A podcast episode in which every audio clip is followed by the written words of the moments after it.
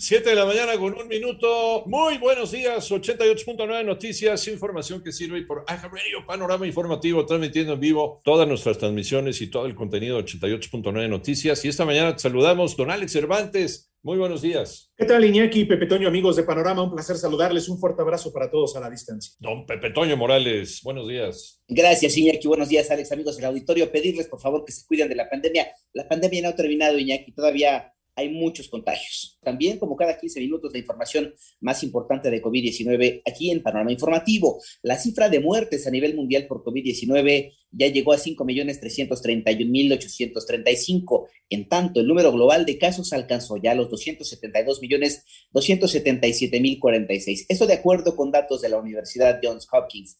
Y la pandemia de COVID en las Américas fue indudablemente peor en 2021, cuando la región registró el triple de infecciones y muertes que el año anterior, aseguró la Organización Panamericana de la Salud. Ya son las 7 de la mañana con 5 minutos y vamos al panorama de la pandemia, pero en México. Mónica Barrera. Con el registro de 2.956 nuevos contagios en un día, la cifra total de COVID alcanzó 3.924.638 y el número de fallecimientos se elevó a 297.187 debido a que en las últimas 24 horas se notificaron 204 decesos. A través del boletín técnico, la Secretaría de Salud informó que la curva epidémica presentó una reducción de 1%, pero hay 17.964 personas que se consideran casos activos estimados, ya que presentaron signos y síntomas en los últimos 14 días. En 889 Noticias, Mónica Barrera. Al menos un muerto y varios lesionados dejó como saldo un enfrentamiento en el municipio de Oshchuk, esto es en Chiapas, cuando se llevaba a cabo la elección de los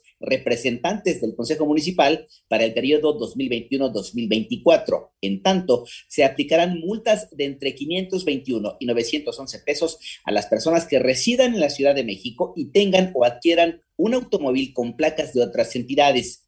El Pleno de la Cámara de Diputados, por otra parte, avaló que en 2022 sea el año de Ricardo Flores Magón y cerraron sesiones para irse mes y medio de vacaciones con todo y una gran gratificación de fin de año de 140.504 pesos, que equivale a 40 días de dieta, que es de 3.512 pesos diarios. En una década, las zonas más pobres del país continúan sin avanzar. René Ponce. Como desde hace 10 años, Oaxaca, Chiapas y Guerrero son los estados del país que concentran la mayor cantidad de municipios con mayor pobreza y pobreza extrema, que se ubican principalmente en zonas serranas de cada entidad, cuya población en su mayoría es de origen indígena, así lo informa el Consejo Nacional de Evaluación de la Política de Desarrollo Social Coneval. En su informe, Medición de la Pobreza en Municipios 2020, el secretario ejecutivo del organismo, José Nabor Cruz, se refirió a los municipios que en los últimos 10 años se mantienen en situación de pobreza y pobreza extrema. En situación de pobreza durante esta década fueron Aldama, Chanal, Chalchihuatlán y San Juan Cancú en Chiapas, así como San Simón Zahuatlán, Oaxaca, con mayor porcentaje de población en situación de pobreza extrema. Es San Simón Zahuatlán de Oaxaca, Ochoapa el Grande, Guerrero y Chalchihuatlán de Chiapas. Para 88.9 Noticias, René Ponce Hernández. Y en el panorama internacional, en Sudán del Sur, autoridades reportaron la detección de una extraña enfermedad que ha provocado la muerte de 89 personas. El análisis de la enfermedad está a cargo de un equipo de investigación de la Organización Mundial de la Salud